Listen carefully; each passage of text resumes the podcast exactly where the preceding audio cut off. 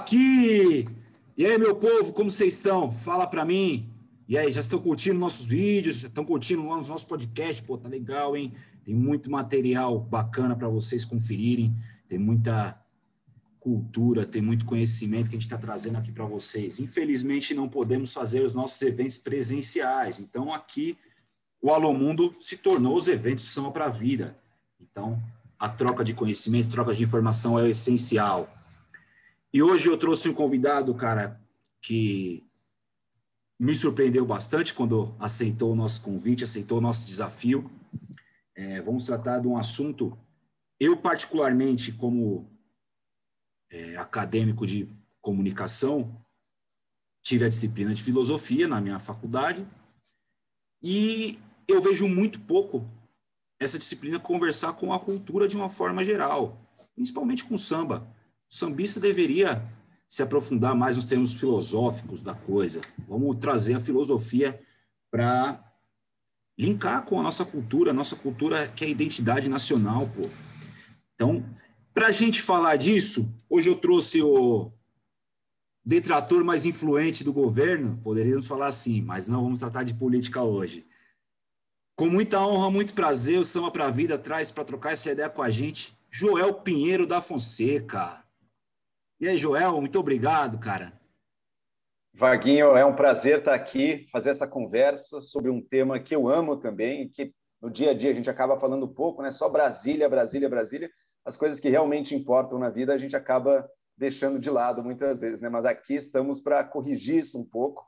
E você estudou um pouco de filosofia ainda na faculdade, mas veja que omissão das faculdades de filosofia não tem nem uma cadeira de samba. Então vamos correr atrás do prejuízo. Vamos correr atrás desse prejuízo, Joel. É porque, assim, por que, me intrigou muito é, ao longo dessa minha, minha vida acadêmica, pós-acadêmica, já tem bastante tempo que eu me formei. É, a filosofia sempre foi uma ciência, se assim podemos dizer, que, que me encantou, que me encanta, porque é o estudo do ser humano, é o estudo dos pensamentos do ser, do ser humano. E de um tempo para cá, principalmente depois que a gente começou a fazer esses bate-papos com o pessoal, é, os pensamentos desse pessoal sempre trouxeram o samba com uma relevância muito grande para a nossa cultura, para a nossa identidade enquanto brasileiros. Só que muitos, muitos pouco se fala do brasileiro em si nos termos filosóficos. O que, que você acha dessa desconstrução que foi feita, essa ruptura que foi feita, né? São dois mundos à parte. Viu? O mundo da academia, hoje em dia, é uma coisa completamente descolada da realidade da cultura, né? de como as pessoas vivem, do que as pessoas assistem, do que as pessoas ouvem, do que as pessoas fazem no seu lazer. Parece que o mundo da filosofia hoje ele habita uma outra esfera em que ele está tratando de ideias que outros pensaram e comentando essas ideias num grau de abstração muito alto, mas tem muito pouco a dizer sobre a vida real das pessoas. Né? Alguma outra ponte ainda existe. Ah, quando chega em alguma questão política, não sei, uma ou ética, bioética, não sei, às vezes tem uma, uma ponte ou outra se constrói, mas é muito pouco, é muito pouca coisa. Há um descolamento muito grande. E eu noto uma coisa, é curioso. Eu, na minha formação na filosofia, eu fiz a graduação e depois eu fiz um mestrado. E eu fiz um mestrado sobre um autor medieval, que é o Tomás de Aquino. Enfim, não vamos tratar dele aqui, mas eu só vou exemplificar uma coisa acontece hoje em dia algo similar ao que aconteceu ali nos séculos do Tomás de Aquino e um pouco para frente dele.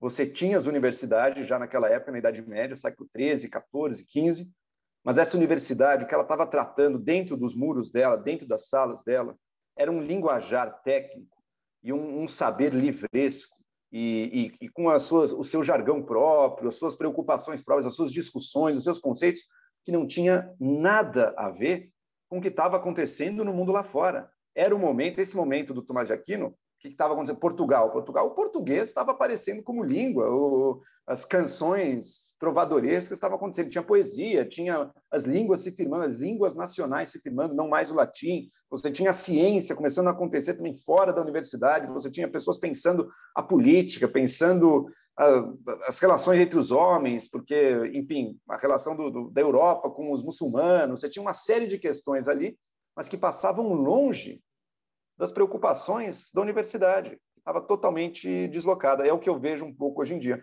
Eu vejo hoje em dia o mesmo tipo de distanciamento entre universidade e mundo real que teve ali. Qual foi a consequência ali naquela época?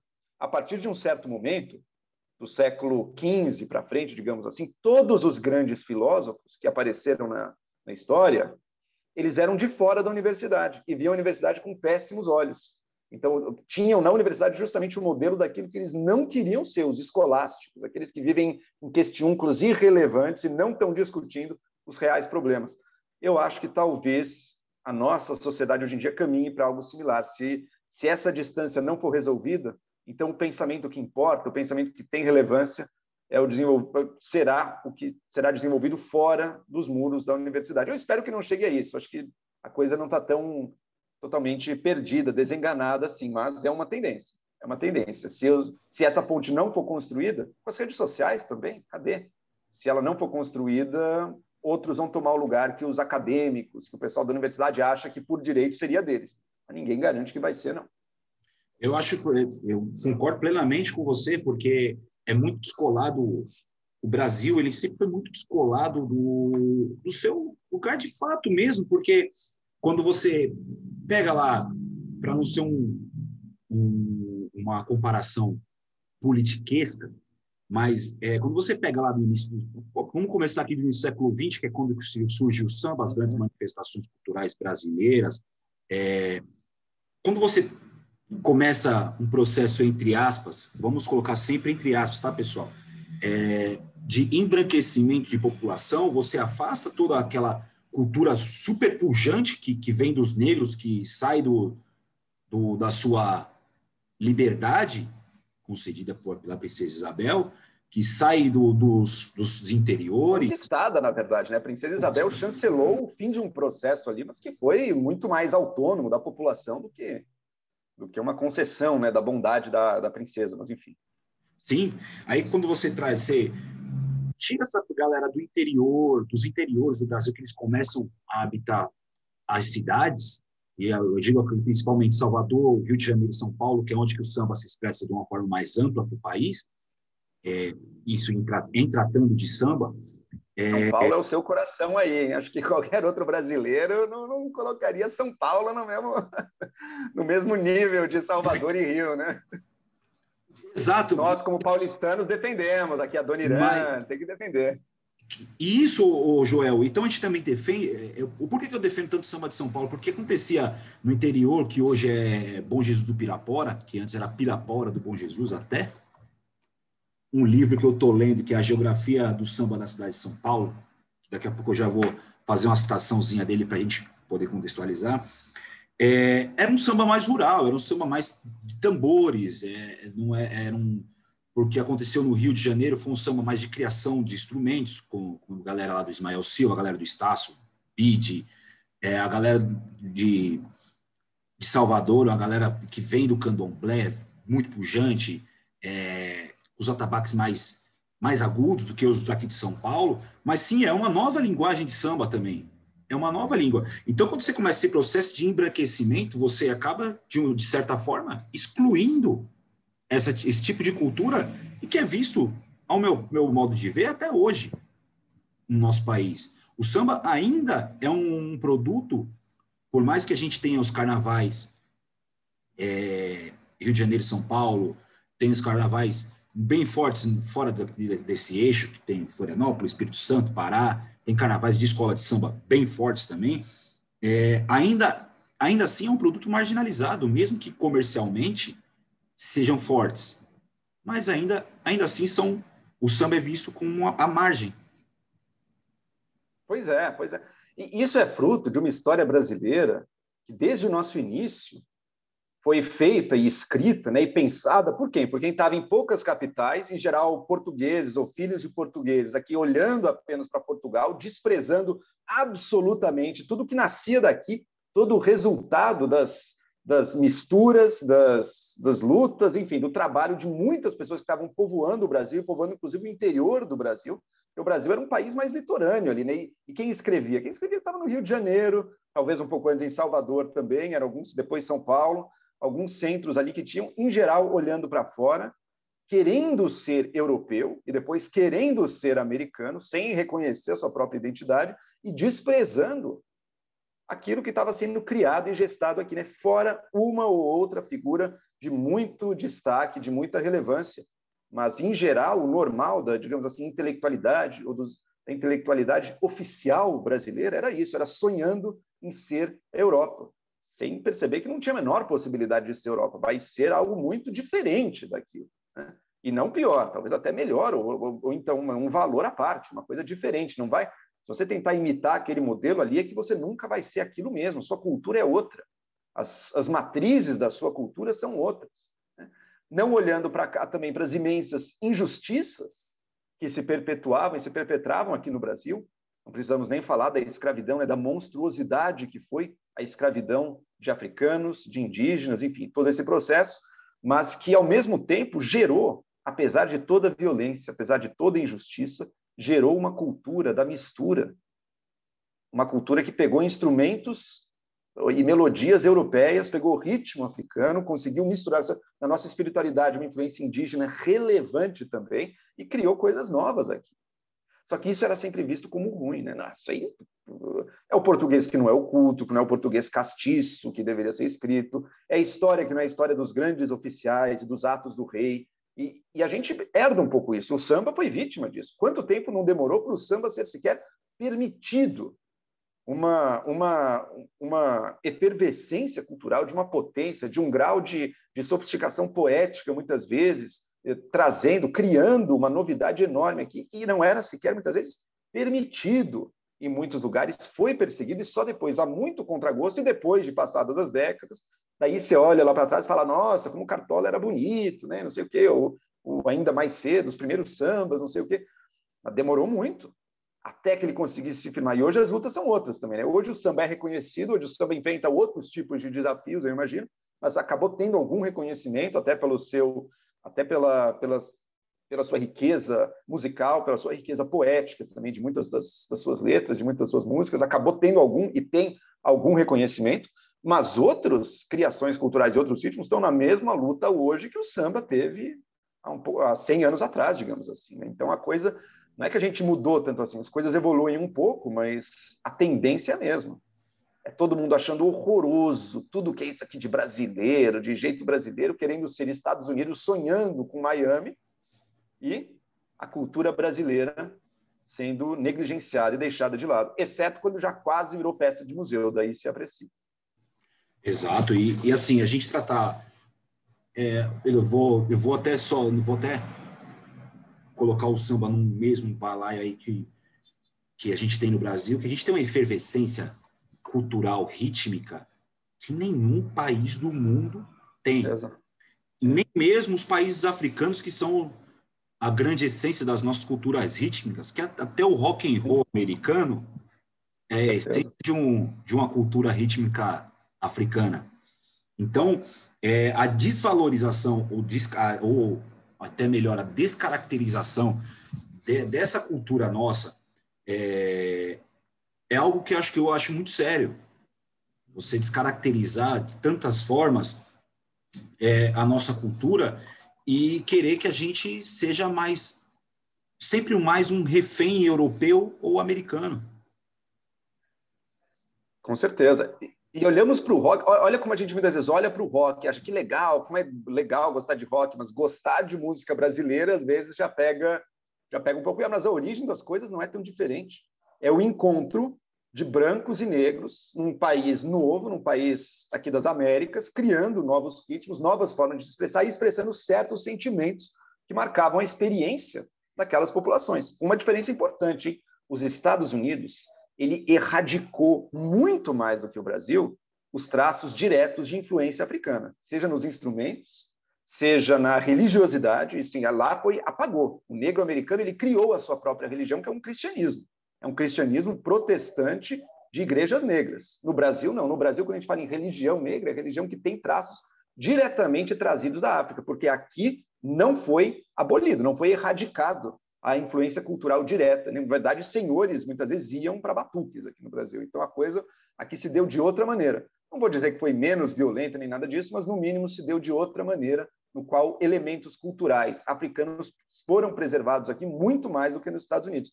Mas em ambos os lugares, assim como nas nações do Caribe também, esse encontro, brancos e negros, oriundo da escravização massiva de africanos trazidos à força aqui para o novo continente, gerou novos ritmos. E esses ritmos, hoje em dia, dominaram o mundo. Sejam brasileiros, sejam americanos ou sejam caribenhos. É, esse é a música oriunda daí que dominou o mundo. Jazz, blues, rock, diversos ritmos caribenhos, salsa, enfim, uma série de, de, de outros, de outros ritmos. No Brasil, o samba. Né? Além de outros ritmos brasileiros também, mas o samba, sem sombra de dúvida, o maior. E hoje em dia, outra influência gerada por isso, os ritmos que a gente chama de hip hop ou black, enfim, então, que, que dominam a paisagem musical, mas que também são fruto disso. Esse encontro nas Américas, ele criou toda a música que dominou o mundo. E até no Brasil, a forma de fazer rap foi foi modificada, foi diferenciada. É própria nossa também, claro. É própria claro. nossa, é uma é uma forma, se a gente pegar o pé da letra assim, a tradução, fazer uma tradução bem literal dos raps americanos, é muita ostentação, muita orgia, muito o que muito que está acontecendo com o nosso funk de hoje. É verdade. Alguns, alguns também, alguns. Não vamos colocar a grande maioria. Existe até um rap de crítica social americano também, né? Mas Sim. lá domina muito mais outras temáticas, né? Exato. E, e, o nosso rap sempre foi muito essa, essa força de uns tempos para cá que começaram se a falar mais de amor nos raps brasileiros. Projota tá aí, hein? Olha o Projota aí. Projota, Projota né? tá um rap aí. bem comercial, bem romântico. Sim. Mas tem seu lugar também, né? O amor é lógico. parte da experiência humana, né? É lógico. E essa experiência humana, essa, essa aproximação comercial também é muito importante. Só que eu ainda, ve, ainda vejo muitas arestas de, de, dessa indústria cultural que tentam de alguma forma, não sei se você tem a mesma visão que eu, mas eles tentam ainda de alguma forma é, dar uns bloqueios nessas, principalmente, sobretudo nessas, nos ritmos de, de, de origem afro, samba, o rap, é, o próprio carimbó, que é muito forte no, lá no Pará, ele não é divulgado aqui no, no sul e sudeste. É, o tambor de crioula do Maranhão, samba de arroio do Sergipe, pô, samba de arroio do Sergipe, muito poucas pessoas no Brasil conhecem. Com certeza, com certeza. Há, há um certo boicote porque há uma ideia também de que essa música, que tem influência negra marcante, ela não é algo próprio ou é algo inferior, assim, algo, não é algo próprio de ser estudado. Ah, não, a música puramente europeia, essa a gente estuda, essa a gente vê. E a música popular aqui do Brasil, não, essa aí o povo ouve, a gente aceita isso, mas não, ela não é, ela é vista como menos digna, né? Mas é um preconceito isso, é uma coisa que, que, enfim, aos poucos, o samba, pelo menos o samba tradicional, conseguiu se firmar dentro. Hoje em dia, qualquer brasileiro que cursa o ensino fundamental e médio lê, inclusive, sambas na sua aula de literatura. Né? Então, algum avanço acontece, mas a coisa é sempre muito lenta, muito aos pouquinhos. Porque, assim, você, enquanto filósofo, Joel, é, não, eu não sei ao certo qual que é o seu contato com o samba, com a história do samba, com os grandes compositores de samba, mas creio que você tenha o conhecimento dos principais, Noel Rosa, Cartola, Doniran. Sim. Mas um dos grandes eu diria, filósofos de vida do samba, sobretudo de São Paulo, se chama Geraldo Filme. Hum. É um compositor da região da Barra Funda, eh, frequentava o antigo Largo da Banana, que hoje abriga o Memorial da América Latina, e que retratava, como poucos, o cotidiano da visão daquelas pessoas que ali trabalhavam, que ali viviam, que retratavam a cidade como verdadeiramente acontecia e, sobretudo, é, tratava a forma do, da, das suas origens negras como uma forma totalmente positiva. Até quando ele fazia as críticas, tem um samba dele que ele fala que ele ia ser batizado em Pirapora do Bom Jesus e, e o cara fala, menino preto aqui não pode. A mãe dele pega, Nossa. ele joga a asa fora e vamos embora daqui, vamos para o terreiro. Então, uhum. nesse sentido, é uma análise de vida, de, de sociedade, do pensamento coletivo, do pensamento humano daquela época, que é muito pouco estudado. Com certeza. Pouco falado. É, e que deveria ser absorvido mais no campo filosófico, no campo da filosofia. Assim como outro compositor também daqui de São Paulo, que se chama Germano Matias.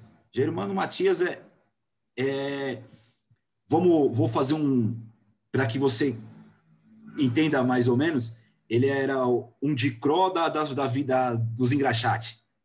Ele é, é o do cara que fazia o samba na latinha da, sei, da sei. graxa. Era um samba mais engraçado. Um samba mais... Sei, sei. Também contava, contextualizava todo aquele cotidiano que ele, que ele vivia, principalmente ali na região da Praça da Sé. O de Cro, outro compositor que retratava como poucos a vida de forma sarcástica, a, a dura vida do, do, da pessoa do Morro do Rio. Bezerra da Silva, nem se fala, conhecido por muito tempo como Sam Bandido. Claro. Mas eu acho que é muito pouco estudado, não só no aspecto letra, letra deles, é no aspecto conte, conce... A música também, claro. Sim. No aspecto conceitual mesmo, aspecto acadêmico. Eu acho que isso seriam boas matérias de tese de academia.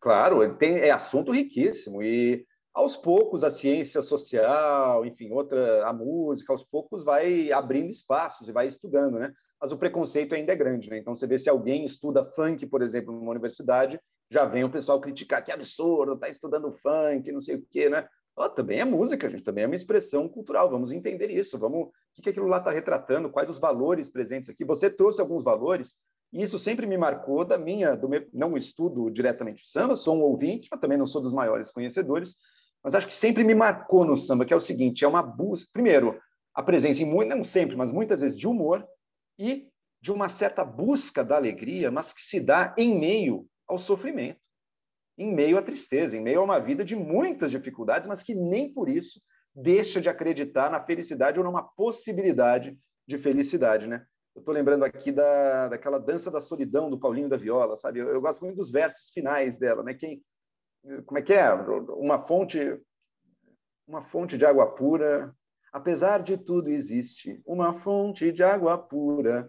Quem beber daquela água não terá mais amargura. É bonito aquilo, né? E você no meio da dança da solidão, fala de desilusão, a música inteira, sofrimentos, mortes, e mas existe, existe a esperança da possibilidade de se ser feliz. Eu vi o, o Martim da Vila foi vacinado esses dias, se eu não me engano, e, e também, né? O que, que canta a música dele, senão também a crença na felicidade, que a vida vai melhorar. Nem sempre ela está boa, mas ela vai melhorar, ela ainda pode melhorar. É um jeito, é uma certa atitude com relação à vida, que não é uma atitude de negação, de que ah, não, está tudo perfeito, maravilhoso. Não, a vida é difícil, é uma atitude esperta, que tem muito humor, tem muita ironia e mais, tem uma certa ética, que é dos, como é que você se coloca. Em geral, o sambista, quase sempre alguém que veio de baixo, alguém pobre, e muitas vezes alguém negro, alguém que também sofre, portanto, o preconceito de cor. E como é que você, sendo quem você é, como é que você navega num mundo que muitas vezes está ali para te derrubar, está ali para ir atrás de você, né? Uh, alguém me avisou para pisar nesse chão devagarinho, né? Tem aí uma lição, tem, tem aí um saber sobre como é que você vai avançar nessa vida. Não é o caminho do enfrentamento direto, é difícil, pregando revolução, vamos reverter, vamos subverter tudo, acabar com tudo, a briga, a luta, não. Vai pelo caminho de uma certa harmonia, mas com muita esperteza aí junto. A ética da malandragem está dada aí. Né? Como é que você, de baixo, consegue melhorar um pouco a sua situação e consegue desfrutar um pouco de uma vida que, se você não tivesse inteligência, você está totalmente fora. Eu acho que, eu acho que, exceto Bezerra da Silva, que batia forte mesmo nas críticas. Exato, ele, tem, ele, tem, tem, exemplos, claro. Ele era, ele era forte. E muitas músicas tinham a dupla aqui nos anos 90, samba, do que era da época do pagode 90, que está voltando uhum. com toda a. Voltar de volta com tudo aí, pô. É, então aí tinha a dupla Cararica e Prateado. Carica, compos, grande compositor, grande cantor, que era do grupo Sensação. Prateado, na época, era o grupo Cor da Pele, mas era baixista, produzia todo mundo. Eles tinham músicas, eles tinham música como Crianças do Brasil, é, é Tupiniquinha, Guaraná, de Gangazumba e Zumbi, que eles fazem essa mistura do. É, de to, todos os tipos de cultura. Do, faz, uhum. Ele relia um mapa do Brasil e com a preocupação das crianças de, pô, é, Não Quero Ver Sofrer, o Pátria Mãe Gentil, As Crianças do Brasil, aí é, vem com o Oiá, é, Oiá é o povo de cá pedindo para não sofrer, tanta gente ilhada, e nesse Oiá eles falam, é, é, chega até a ser engraçado, Joel, tem um verso que até hoje se faz atual, essa música, eu não sei quando foi escrita, mas foi gravada em 93 ou 96, algo, algo assim, e fala, lá no céu de Brasília as estrelas irão cair, ainda não caiu, mas Mas se faz... Vai demorar, viu? Vai demorar. Isso vai demorar, mas...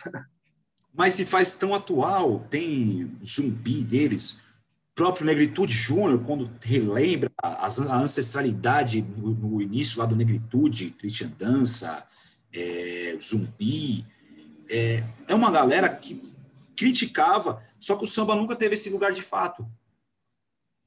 Era sempre de meio que deixado nas entrelinhas. Diferente sim, do que. Exato, exato. E do que o rap também, né? O rap, o daí rap. sim bota o confronto diretamente ali, né? Bota uma outra atitude também.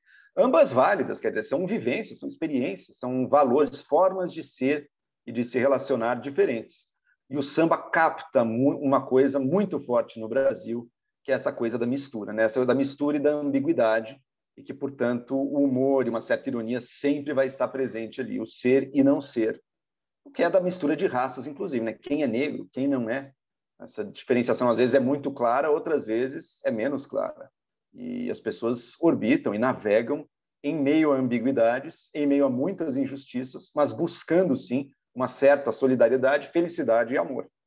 Exatamente, o samba, acho que ele a maior é como como o Aragão sempre dizia, dizia sempre, sempre disse, e sobretudo no, no, disco ao vivo dele, que foi o que explodiu, que tinha Ave Maria lá no final, ele fala: é, o importante é sempre falar de amor, por mais simples que seja. Então, o amor sempre prevaleceu, sempre vai prevalecer no samba. Eu acho que e que deveria prevalecer na vida dos, nos, nos contextos de relação em geral entre as pessoas. Não necessariamente Com certeza, o, é o grande sonho carnal, né? Sim. Não necessariamente. Embora ele também, né? Embora ele, ele também. ele também.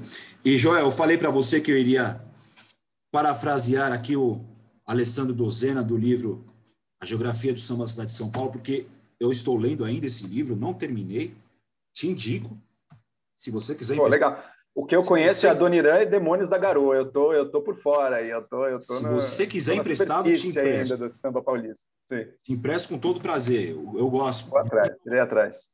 Livro não precisa ser, não pode ser guardado em casa. Pode tem que ser repassado também.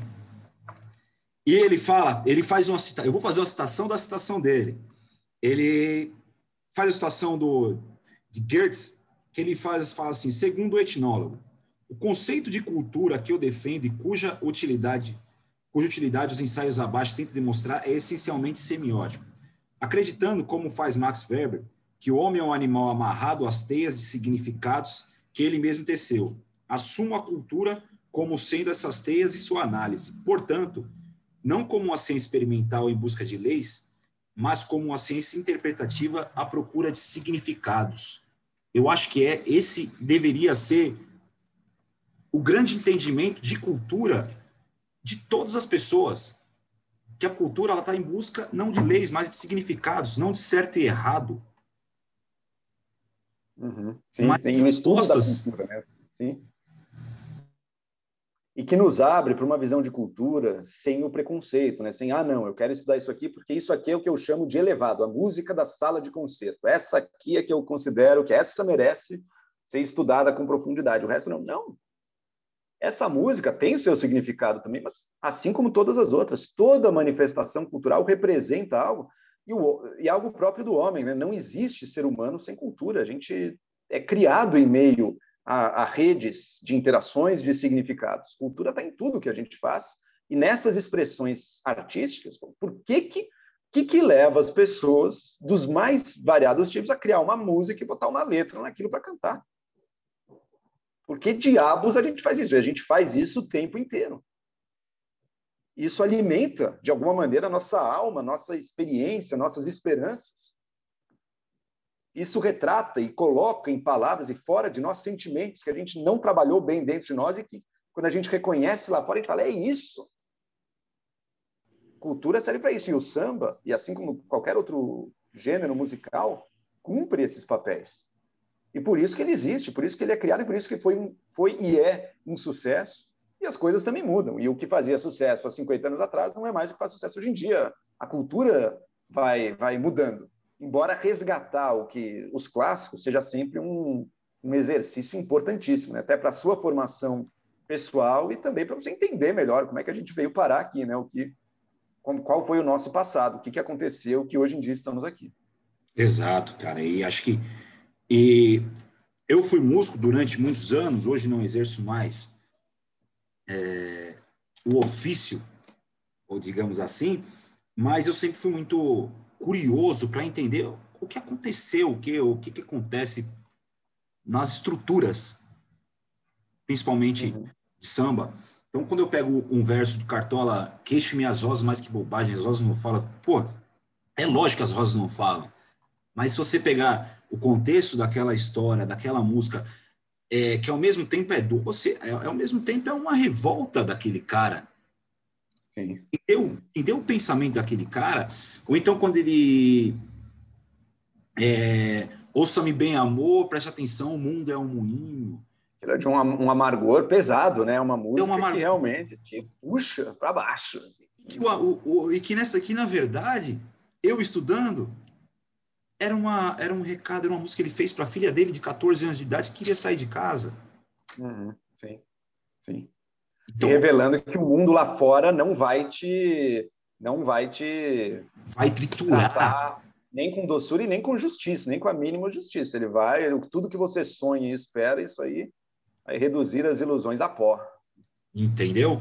É, então, eu acho que é o grande exercício que a gente tem tentado fazer ao longo desse, desse desse tempo que a gente vem gravando, até os que a gente fez ao vivo o ano passado, é fazer esse grande exercício mesmo de tratar o samba não só propriamente canto e ritmo, mas tratar as suas estruturas, as suas bases, é, entender. Por isso, é, eu acho tão importante o, o, o conceito filosófico da coisa, para poder entender pensamentos mesmo que, que estão por trás dessas canções, que, que sobretudo estão por trás de, de como que essas manifestações vão se transformando ao longo dos anos. Sim. Porque se a gente pegar o carnaval, o carnaval aqui em São Paulo só teve um lugar certo para se fazer carnaval em 91, que foi quando foi construído o Sambódromo, Grande Otelo, Complexo Grande Otelo. Sambódromo do AMB, para quem não sabe, é Complexo Grande Otelo. E que só agora está se, tá se relembrando do carnaval de rua também, só dos últimos anos para cá que o carnaval de rua voltou a existir com força né, em São Paulo. Tinha sido quase totalmente abandonado antes, e agora voltou. As pessoas redescobriram isso, uma coisa maravilhosa. Você entendeu? E, e, sobretudo, e por incrível que pareça, nos bairros mais nobres da cidade. Uma uhum. cultura tão efervescente, tão fortemente ligada às classes mais baixas, elas Verdade. estão sobressaindo nos bairros mais nobres da cidade. Sim. O, o carnaval da Faria Lima é gigantesco. Sim, sim, sem dúvida. Você vê que é uma coisa que, que fez uma travessia de classe, né? E acaba, às vezes, tendo outros significados, às vezes a música é diferente também. Tem bloco tocando Beatles em São Paulo, uma loucura, assim, o negócio. Mas mas, quer dizer, são usos e apropriações e traduções e, e, e recriações que mostram como esse significado, essa importância do carnaval continua vivo, viva para todos. E que não é só alguma classe social que busca isso, que busca extravasar num momento de, de menos regras sociais, busca extravasar num, num, numa explosão hedonista de busca do prazer assim por alguns dias para depois voltar à normalidade da vida que impõe muitas restrições, impõe muitas regras. O carnaval é o sonho de alguns dias de liberdade, né? Os últimos dias para extravasar. Hoje em dia pouca gente vive os rigores da quaresma, né? Isso diminuiu bastante. Mas a própria vida normal para grande parte das pessoas é ela própria a fonte de muitas formas de submissão, de negar os próprios desejos, de se ver uh, botado para baixo, e o carnaval é um momento de inverter isso, um momento de esquecer isso um pouco e, e extravasar. Exato. Eu... Não deixa, e é um sentimento do samba, né? Você estava falando do Cartola agora. O que, que é preciso me encontrar, né? Vou por aí a procurar rir para não chorar. Ele busca na natureza, busca pela, pelo mero ato de sair da sua casa e ficar longe um tempo, encontrar quem ele é e encontrar algum sentido para aquilo, porque a vida em si levaria ele a chorar. O que, que pode fazer ele rir para não chorar? Né? Busca fora de si. O samba e a música cumprem essa função. A sorrir, Mesmo um samba... levar a vida. pois é. Cumprem essa função para a gente. É algo que nos permite rir para não chorar. Exato. É, eu acho que é, uma, é, um, é um tema que a gente conseguiu tratar aqui de uma forma bem, bem, acho que bem simples e objetiva, como que é verdadeiramente o samba. É, o samba é, uma, é um, um laço cultural simples, é, é um laço cultural suave, mas que tem a sua força, a sua riqueza muito forte, muito pungente na nossa, nossa sociedade de uma forma geral. E que a gente deve sim tratar o samba além do, da música. O samba, é, ele. Certeza, eu, eu tenho comigo aqui, Joel, o samba ele é muito mais, porque o samba, até ao, ao, que, ao que se conhece, ao que se conta a história, ele foi criado ao redor de tachos de comida. Então a culinária está intrinsecamente ligada, o samba está intrinsecamente ligado à culinária. O samba é dança. Sim. O samba, sobre, eh, antes de tudo, ele era uma dança das origens é, africanas. Depois que veio se formar o canto, depois se incorporou os instrumentos europeus, instrumentos asiáticos, bandeira é um instrumento asiático. Uhum. Então, é, sobretudo, é, é mais do que qualquer coisa, religião, culinária e dança. Com certeza. As, as fontes das artes e das nossas formas culturais e de entretenimento, muitas vezes são fontes sagradas, inclusive. Né? Com o samba é isso. E com a culinária, uma parte, pelo menos da culinária brasileira também, a origem é sagrada. Inclusive comidas feitas como oferendas. Né? Não é tão diferente do teatro, por exemplo. O que é o teatro? A origem do teatro é um rito sagrado da Grécia Antiga. Bom, a religião em si que eles acreditavam, a gente não acredita mais, mas a gente preservou essa forma ritualística do teatro e deu a ele diversas novas feições. Exatamente. Joel, estamos chegando aqui já, quase chegando nos nossos momentos finais aqui. Então, só para a gente dar uma contextualizada aí no que a gente conversou, é sim muito importante a, a, a gente ter esse olhar, esse novo olhar da cultura nacional de uma forma geral, de forma mais ampla, agora deixando de lado só o samba, acho que de uma forma mais ampla, é, a gente ter esse outro olhar, essa outra visão de que a cultura nacional pode se mudar vidas, pode se mudar histórias, pode se mudar cidades, mudar nesse, por exemplo, nesse livro aqui, é, a cidade de São Paulo, o samba teve que acompanhar a sua evolução, porque afastou-se aos os quilombos, né, que existiam no centro de São Paulo, todos eles tiveram que ir para as zonas mais periféricas. Então, o samba foi acompanhando isso, e creio que isso, isso deve ter acontecido lá no Pará, porque é, os carimbós hoje é uma dança mais folclórica do que propriamente um ritmo. Sim. Tambor de crioula no Maranhão, mesma coisa. Então, a gente tratar essas culturas locais, regionais, de uma forma mais densa, e sobretudo no, no aspecto filosófico, no aspecto de conhecer aquelas as especificidades desse de cada de cada tipo de cultura, de cada região. Com certeza, com certeza.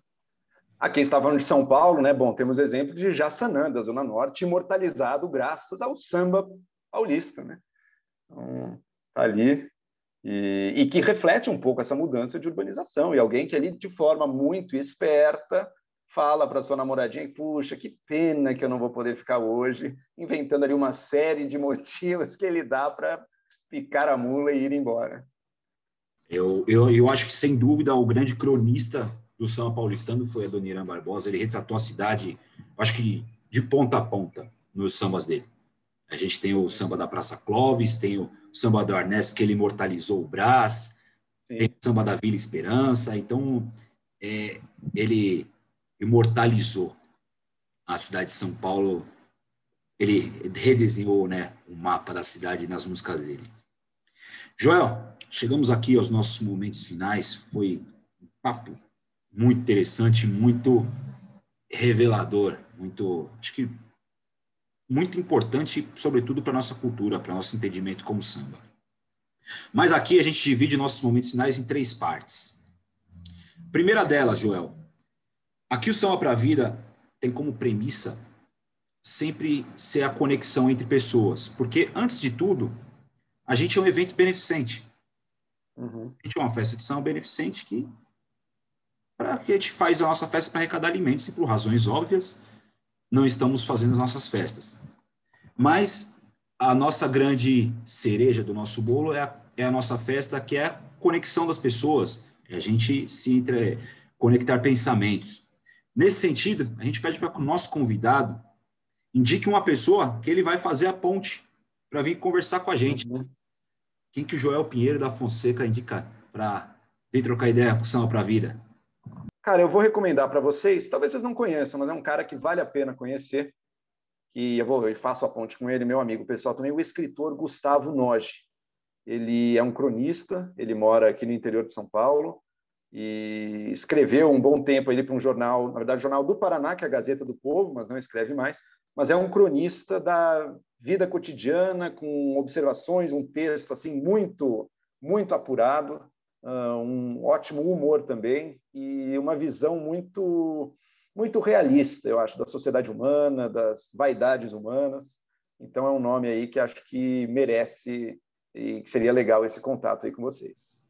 De bola, então vamos conversar com o Gustavo Moge um pouquinho mais para frente a gente entra em contato com você para a gente fazer essa ponte aí. Joel Pinheiro, qual o recado que você daria para o mundo? Para o mundo? Olha, gente, mais do que nunca, a gente tem visto no mundo inteiro, é no Brasil, mas não é só no, no Brasil, não, em vários países, movimentos e tendências da divisão, da separação, da perda de confiança mútua entre os grupos, entre as identidades, entre as ideologias, aumento da perseguição, da intolerância, do extremismo. A gente precisa, de alguma maneira, fazer o movimento contrário, senão a gente acaba, senão a gente se destrói. O Brasil é bom nisso. O Brasil é bom em unir o diferente. A nossa cultura é isso. O samba tem muito disso.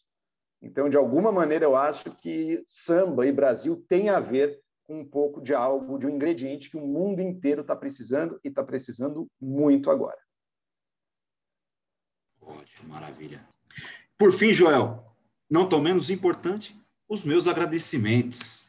Joel, é, quando eu assisto todos os dias o Morning Show, sou, sou telespectador assíduo, ponho aqui na minha TV, pelo YouTube.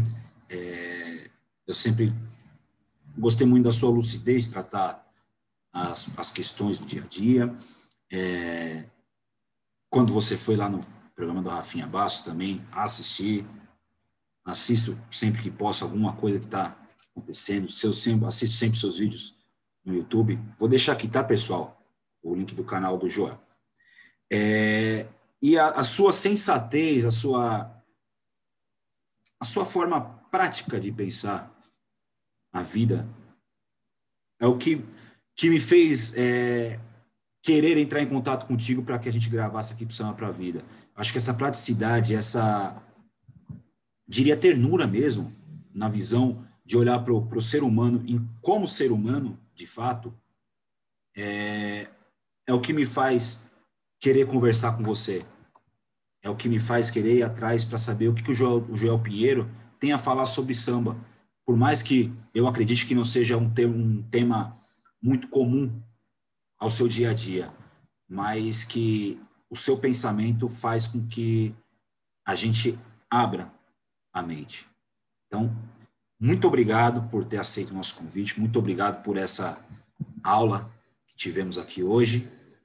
E quando estiver nossa próxima festa, já sinta convidado para ir. Aí sim, vou fazer questão, hein? Você com sua família. Vamos lá, que a gente, graças a Deus, a gente consegue acolher bebês de meses até idosos de, quase, centenários nas nossas festas. Fantástico. Então, é a comunhão de ideias e, por isso, a conexão de pessoas. Foi uma honra, foi um prazer ter você aqui com a gente. Vaguinho, da minha parte também uma honra e um prazer. Muito obrigado por esse convite. Achei ótima essa conversa. De fato, falar de samba ou de arte de maneira geral acontece pouco, mas eu acho que a arte e a música, ela ocupa um papel central na vida humana. Então, ela é uma coisa muito importante da nossa vida e que, que da vida de todos nós, qualquer pessoa desse planeta consome arte de alguma maneira, ainda que seja ouvindo uma música do momento ou que seja indo numa exposição ou de qualquer maneira, a arte, cultura está presente na vida de todos nós. Pensar sobre isso é pensar um pouco sobre o que é ser humano. Então, muito obrigado por essa oportunidade e que façamos mais vezes aí também. E vou cobrar esse convite aí, cara. Assim que essa vacina, assim que essa vacina estiver sendo aplicada em todo mundo, vamos voltar a nos aglomerar com toda certeza. Muito obrigado. E ó, para quem gostou da conversa, também deixo meu convite para ver nas minhas redes sociais. Eu estou no Instagram e no Twitter como Joel Pinheiro 85 e meu canal de YouTube Joel Pinheiro, que o Vaguinho também deixou o link aí. Muito obrigado. Beleza. Ó, pessoal, vou deixar aqui também as redes sociais de Joel para vocês seguirem lá esse grande pensador nacional. Galera, conta aí pra gente o que vocês acharam dessa conversa. Tem algum livro que vocês gostam? Algum livro sobre cultura? Traz aí, a gente também vai procurar saber quem é o escritor desse livro. Vamos procurar trazer ele aqui para bater esse papo com a gente. Beleza? Não se esqueça de seguir o Samba Pra Vida nas redes sociais, arroba Samba Pra Vida. Se inscreve aqui no canal no YouTube e vai lá nas plataformas de podcast. Tamo lá, Amazon, Spotify, Deezer, Apple, Google, todas as plataformas de áudio também tá o Samba para Vida lá, o Alô Mundo. Essa conversa vai para lá. Pessoal, muito obrigado, até a próxima. Alô Mundo, olha eu aqui. Alô Mundo.